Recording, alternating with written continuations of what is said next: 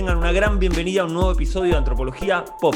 Mi nombre es Juan Manfré, mejor conocido como Biografía Mutante, y hoy vamos a hablar de Matrix 4, Matrix Resurrecciones, la última película de Lana Wachowski que extiende el universo de las tres primeras películas de Matrix pero no vamos a hablar desde el punto de vista cinematográfico, no vamos a trabajar con el arco narrativo con la historia en sí, sino que vamos a hacer un ejercicio eh, etnográfico, un ejercicio antropológico.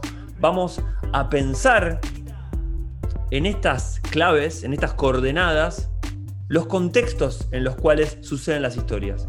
Propongo hacer una etnografía de universos cinematográficos. Esta vez vamos a hacerla sobre Matrix 4 Resurrecciones y sobre las tres películas anteriores de 1999, 2002 y 2003. Así que les propongo que comencemos. Tengan una gran bienvenida a un nuevo episodio de Antropología Pop. Mi nombre es Juan Manfré, mejor conocido como Biografía Mutante, y hoy nos metemos en el mundo de Matrix 4 Resurrecciones. Así que bueno, ¿qué decirle gente? Obvio que este episodio tiene spoilers. Voy a hablar un montón del contexto de Matrix 4.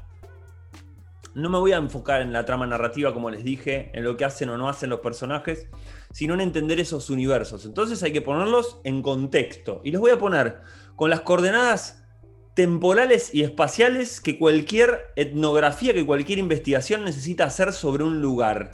Mirá, como te lo digo, como si esto fuera eh, una antropología de un universo real. Así que bueno, la propuesta es que juguemos a hacer antropología del universo de Matrix, a ser investigadores en ese universo particular que nos muestra esta saga de películas de las hermanas Wachowski y de Lana Wachowski, la última película. Por eso voy a hacer foco en las regiones, tanto virtuales como físicas, donde transcurre la historia de Matrix. Estamos hablando de la primera versión de la Matrix, de las primeras tres películas, y la nueva versión de la Matrix que propone la cuarta película.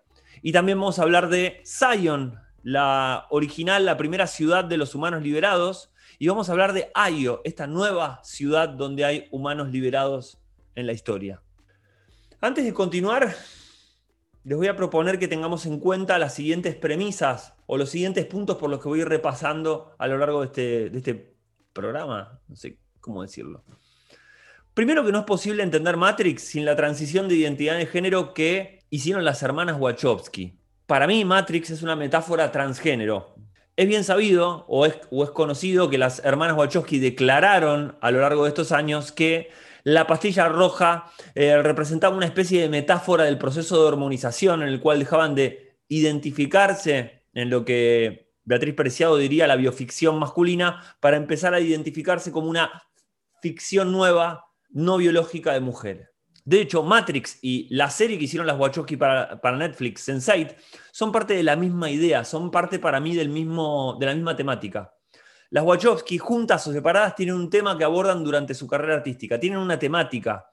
Tener un tema del que hablar no es poco, créanme, y mucho menos sostenerlo en el tiempo, desarrollarlo, complejizarlo, y que ese tema te acompañe a medida que vas creciendo como creador, como artista. Lo que voy a tratar de defender, y ¿por qué no también forzar de este análisis de esta, de esta película? Es que esta versión de Matrix es una utopía ecofeminista. Una de las posibles utopías que podemos imaginar en esta época, que no son tan trágicas, que no devienen en distopía, sino que son propuestas de mundos posibles. Así que bueno, la historia es así. Matrix 3, Matrix Revoluciones, termina con eh, Neo y Trinity muertos, digamos las cosas como son, terminan muertos, negociando una tregua entre las máquinas, el mundo de las máquinas y los seres humanos, generando una especie de tregua donde, ok, la Matrix sigue, pero los seres humanos que quieran ser libres van a poder ser libres, nosotros vamos a poder seguir haciendo nuestra vida. Matrix 4 ocurre 60 años después de ese episodio donde Neo logra hacer esta tregua con las máquinas. 60 años después, hay una nueva versión de la Matrix, una nueva programación, una nueva Matrix con una nueva arquitectura y con un nuevo arquitecto. Esta vez no es eh, el arquitecto que estaba como fuera de la Matrix, sentado en un cuarto lleno de pantallas, sino este es un arquitecto que vive adentro de la Matrix. Es una especie de, para hacer una alegoría al mundo colonialista, es una especie de enviado que está en las colonias, que sabe lo que pasa en las colonias porque vive dentro, porque sabe cómo piensan y sienten y hacen los nativos de la, de la Matrix. Con lo cual me lleva a una hermosa coincidencia o trágica coincidencia que tuvo la antropología como disciplina del campo de las ciencias sociales que se generó sobre todo en los países imperiales para poder entender cómo dominar a, las, a los pueblos colonizados. Triste historia, pero real.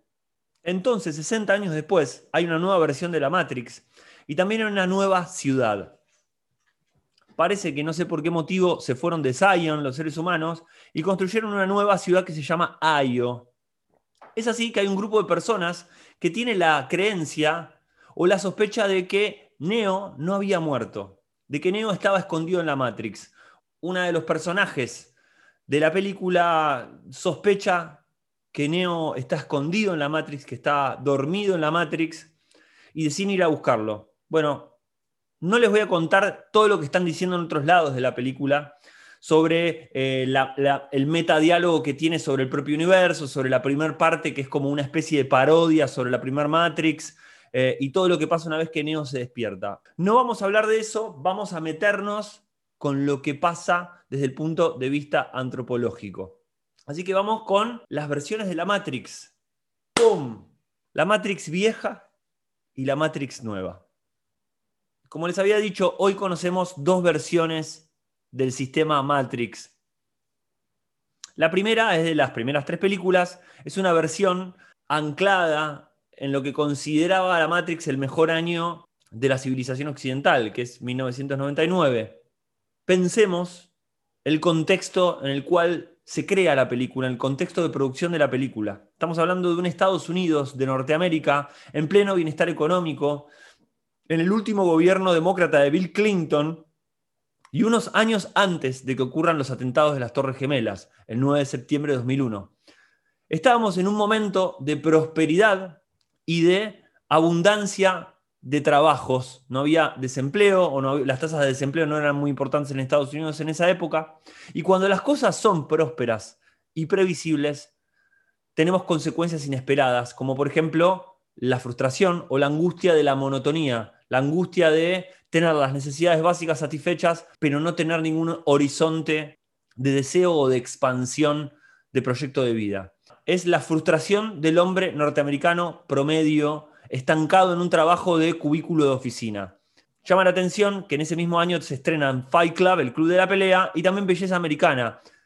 Junto a Neo, a Thomas Anderson de Matrix, son tres protagonistas con una vida frustrante, monótona y sin salida una vida con necesidades básicas satisfechas, pero trabajos sin propósitos, trabajos de mierda. Por eso está bueno pensar que cuando hacen la Matrix 2 y conocemos realmente la ciudad de Zion, cuando la nave con Morpheus y con Neo regresan a Zion y nos muestran esa ciudad, nos muestran una ciudad que es una especie de fiesta rave, desbordante de diversidad, de humanidad, los cuerpos presentes, transpirando, bailando en esa fiesta, no sé si se acuerdan, esa fiesta como rave de celebración de que están vivos, como una especie de antagonismo o reacción a la previsibilidad y monotonía de la Matrix, de ese mundo muy parecido a lo que estaba viviendo Estados Unidos a fines de los 90.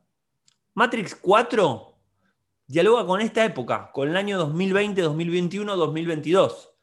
Tiene referencias al, metaverso, a los pluriversos virtuales. Eh, hace alusión a la alienación provocada por el uso de las redes sociales, se ríe de lo que el autor Simon Reynolds habla como, denomina como retromanía, esta especie de adicción a recordar el pasado con nostalgia, y también habla de el cambio climático y los problemas ecológicos que estamos teniendo hoy en día.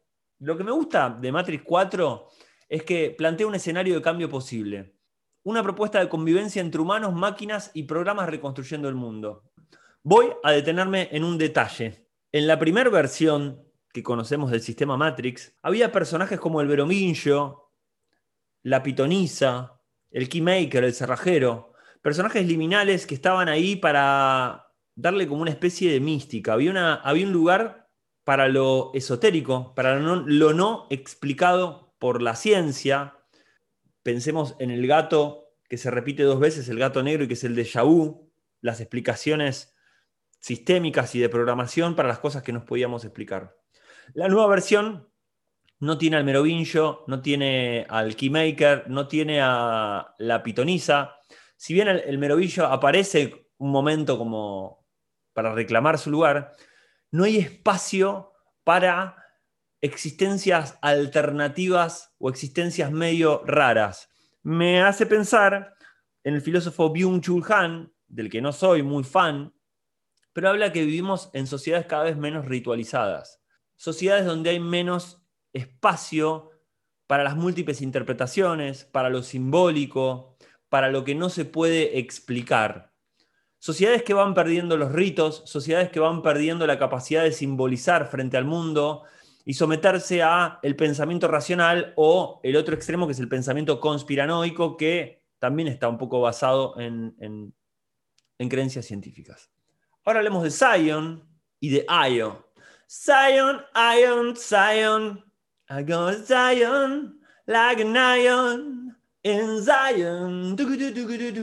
Uno de los diálogos más imponentes o más claves de la película lo tiene Neo con Nairobi, con la versión anciana de Nairobi, 60 años después, cuando se reencuentran, cuando Neo se lo despiertan de la Matrix y va a Io y Nairobi está, es como una especie de emperadora, no sé, una especie de presidenta de la ciudad, hablan y reflexionan sobre las dos ciudades. Y hace una, una hermosa metáfora. Zion era una ciudad construida desde la mentalidad de esa época. Eran los humanos contra las máquinas. En cambio, Ayo es una ciudad que fue construida con las máquinas.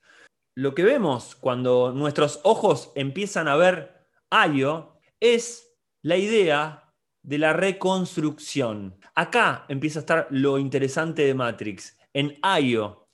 Si algo tiene Matrix y algo lindo tiene esta, esta nueva versión, es que nos muestran lo que se denomina protopía. No nos muestran una utopía, que es la versión del mundo perfecto, una versión ideal que es inalcanzable, pero que nos sirve para, para movernos y nos sirve como propósito, y tampoco nos muestra algo que muestra siempre la ciencia ficción, que son las distopías, los universos posibles de mierda, donde terminamos esclavizados, donde eh, destruimos el ambiente en el que vivimos, donde somos infelices y miserables. Ayo nos muestra una protopía, un mundo posible, realizable, alcanzable, obviamente dentro de los márgenes de la ciencia ficción. Pero ¿qué es este? La ciudad de la reconstrucción, la ciudad que no está en contra de las máquinas, sino que construye con las máquinas. Un pequeño detalle para contar es que nos muestran en la película que cuando Neo en la versión 3 muere y antes de morir negocia la tregua entre humanos y máquinas, las máquinas presentes entran en un shock de conciencia o dicen, ok, este tipo nos está dando una lección a todos, a los humanos y a las máquinas. Quizás no sea en contra los humanos, sino quizás sea con los humanos. Entonces parece que hay unas máquinas disidentes que deciden establecer alianzas con los seres humanos.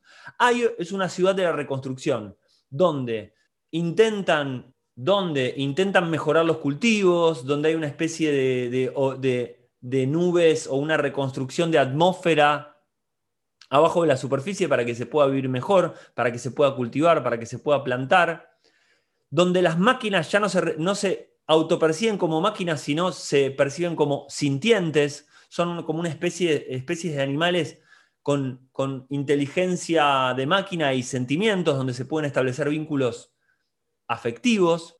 Y también están materializados los programas que existen dentro de la Matrix o programas de, virtuales. Logran materializarse con una suerte como de magnetismo y, ciertos metales, que no lo puedo explicar con palabras, y asumimos que vieron la película. Eh, entonces hay como una especie de, alianza entre existencias diversas. Entonces, en IO hay una alianza entre existencias diversas, humanos, máquinas y programas. Dejo esta pregunta, ¿podría ser una metáfora entre el feminismo, las disidencias y los hombres no machistas, no patriarcales? Bueno, lo vamos a ver en las conclusiones. Zion es una ciudad construida desde la mentalidad del choque entre humanos y máquinas. Y voy a traer un ejemplo de la ciudad en la que vivo, que es la ciudad de Buenos Aires, que es una ciudad que se le dice siempre que le da históricamente le da la espalda al río. Buenos Aires fue construida prácticamente sin interacción con el río, lo que es la costanera. Eh, no tiene muchas construcciones. Ahora se están pensando ciertos proyectos edilicios para poder darle vida al río. Pues fue una ciudad pensada desde el iluminismo, pensada desde la idea de que el ser humano puede manipular la naturaleza, puede controlarla y puede domesticarla. La avenida Juan B. Justo, que es una avenida muy importante de la ciudad de Buenos Aires, está construida sobre el arroyo Maldonado. Nosotros tenemos un arroyo entubado y tapado, y pienso en otras ciudades que viven más en armonía con la naturaleza, que generan una ribera, que generan una especie de lugar donde se puede ver el río y algunos puentes que interconectan la ciudad. Bueno, Buenos Aires es como una especie de Zion, si vamos a jugar esa metáfora. Y Ayo es una ciudad que trata de vivir con las existencias diversas. Así que bueno, llegamos a las conclusiones. Conclusions. Llegamos a las conclusiones. Les decía que no es posible entender Matrix sin la transición de identidad de género de las hermanas Wachowski y que para mí la temática de estas dos creadoras tiene que ver con sus propias trayectorias de vida. Les decía al comienzo que ellas declararon que la metáfora de tomar la pastilla roja representaba el proceso de hormonización, ¿no? la transición entre ser los hermanos Wachowski a ser las hermanas Wachowski. Por eso creo que si se establece un universo creativo donde podemos pensar esta historia, creo que Sense8, la serie que está en Netflix de, las hermanas Wachowski, pertenece al mismo universo Matrix. De hecho, el escuadrón que va a rescatar a Neo y que es aliado de Neo son los protagonistas de Sense8. Lana Wachowski obviamente trabaja con la, misma, el mismo cast. Por eso les decía que para mí esta versión de Matrix, más allá de las críticas que le pueden hacer, porque a algunos les parece que, es nostálgica, que se repite, que es aburrida, que se ríe de sí misma, que todo lo que se habla en general y de lo que está corriéndose como temática dentro del universo del cine, me parece que Matrix 4 es una verdadera protopía o la única utopía posible que podemos pensar hoy en día, que es una utopía ecofeminista. ¿Con esto a qué me refiero? Una utopía donde se construya el mundo con todas las existencias posibles, con todos y no contra todos, y una sociedad planetaria que aprenda a reconstruir este mundo que ya está bastante roto. Matrix 4 es una protopía que habla sobre la reconstrucción, es una historia de reparación. Por eso la celebro muchísimo y necesitamos más y más películas y más historias y más narrativas que nos muestren que podemos reconstruir el mundo, que podemos sanarlo, que podemos repararlo. Ya no es la revolución en contra de, sino es reparar el daño que hicimos. Estamos hablando de historias de sanación. Así que nada, me parece recontra potente. Les recomiendo que la vean en esa clave. Y me quiero ir retomando la frase que dio inicio a este episodio y que dio inicio a esto que se me despertó a mí en la cabeza que les quería hablar hoy. Que es la frase que le dice Morpheus a Neo en Matrix 4. No todos buscan tener el control, como no todos buscan ser libres. Me parece muy interesante. No todos queremos ser amos, pero no todos quieren dejar de ser esclavos. Y pensé mucho en la introducción del libro Teoría King Kong, de la feminista, cineasta y punk rocker francesa Virginia Despentes, alusivo a esta frase, que paso a leerles. Escribo desde aquí, desde las invendibles, las torcidas, las que llevan la cabeza rapada, las que no saben vestirse, las que tienen miedo de oler mal, las que tienen los dientes podridos, las que no saben cómo montárselo, esas a las que los hombres no les hacen regalos, esas que cogerían con cualquiera que quisiera hacérselo con ellas, las más zorras, las putitas, las mujeres que siempre tienen la concha seca, las que tienen tripa, las que querrían ser hombres, las que se creen hombres, las que sueñan con ser actrices pornos, a las que les dan igual los hombres, pero a las que sus amigas interesan las que tienen el culo gordo, las que tienen vello duro y negro que no se depilan, las mujeres brutales, ruidosas, las que lo rompen todo cuando pasan, a las que no le gustan las perfumerías, las que llevan los labios demasiado rojos, las que están demasiado mal hechas como para poder vestirse como perritas calentonas, pero que se mueren de ganas, las que quieran vestirse como hombre y llevar barba por la calle, las que quieren enseñarlo todo, las que son púdicas porque están acomplejadas, las que no saben decir que no, a las que se encierra para poder domesticarla, las que dan miedo, las que dan pena, las que no dan ganas, las que tienen la piel flácida, la cara llena de arrugas, las que sueñan con hacerse un lifting, una liposucción, con cambiar de nariz, pero que no tienen dinero para hacerlo, las que están desgastadas, las que no tienen a nadie que las proteja excepto ellas mismas, las que no saben proteger, esas a las que sus hijos les dan igual, esas a las que les gusta beber en los bares hasta caerse al suelo, las que no saben guardar las apariencias, pero también escribo para los hombres que no tienen ganas de proteger, para los que querrían hacerlo pero no saben cómo, los que no saben pelearse, los que lloran con facilidad, los que no son ambiciosos ni competitivos, los que no la tienen grande ni son agresivos, los que tienen miedo, los que son tímidos, vulnerables, los que prefieren ocuparse de la casa que ir a trabajar, los que son delicados, pelados, demasiado pobres como para gustar, los que tienen ganas de que le den por el culo, los que no quieren que nadie cuente con ellos, los que tienen miedo por la noche cuando están solos. Por eso creo que el mensaje de Matrix 4 es que el mundo de la reconstrucción es un mundo posible con todas las existencias que quieran reparar el daño que hicimos. Como les decía, yo soy Juan Manfré, mejor conocido como Biografía Mutante. Y si te gustó lo que hablamos hasta acá, me encantaría que lo comentes en los comentarios, que te puedas suscribir, que me sigas en las redes sociales, que me sigas donde quieras, que tengas ganas de seguir este debate. Están los links abajo y si estás escuchando esto en el podcast en una plataforma, puedes abrir una pestañita nueva o buscarme en Telegram, en Instagram, en TikTok, en donde carajo se te ocurra Lamentablemente estamos todos encerrados y atrapados y no nos queda otra. Un abrazo grande.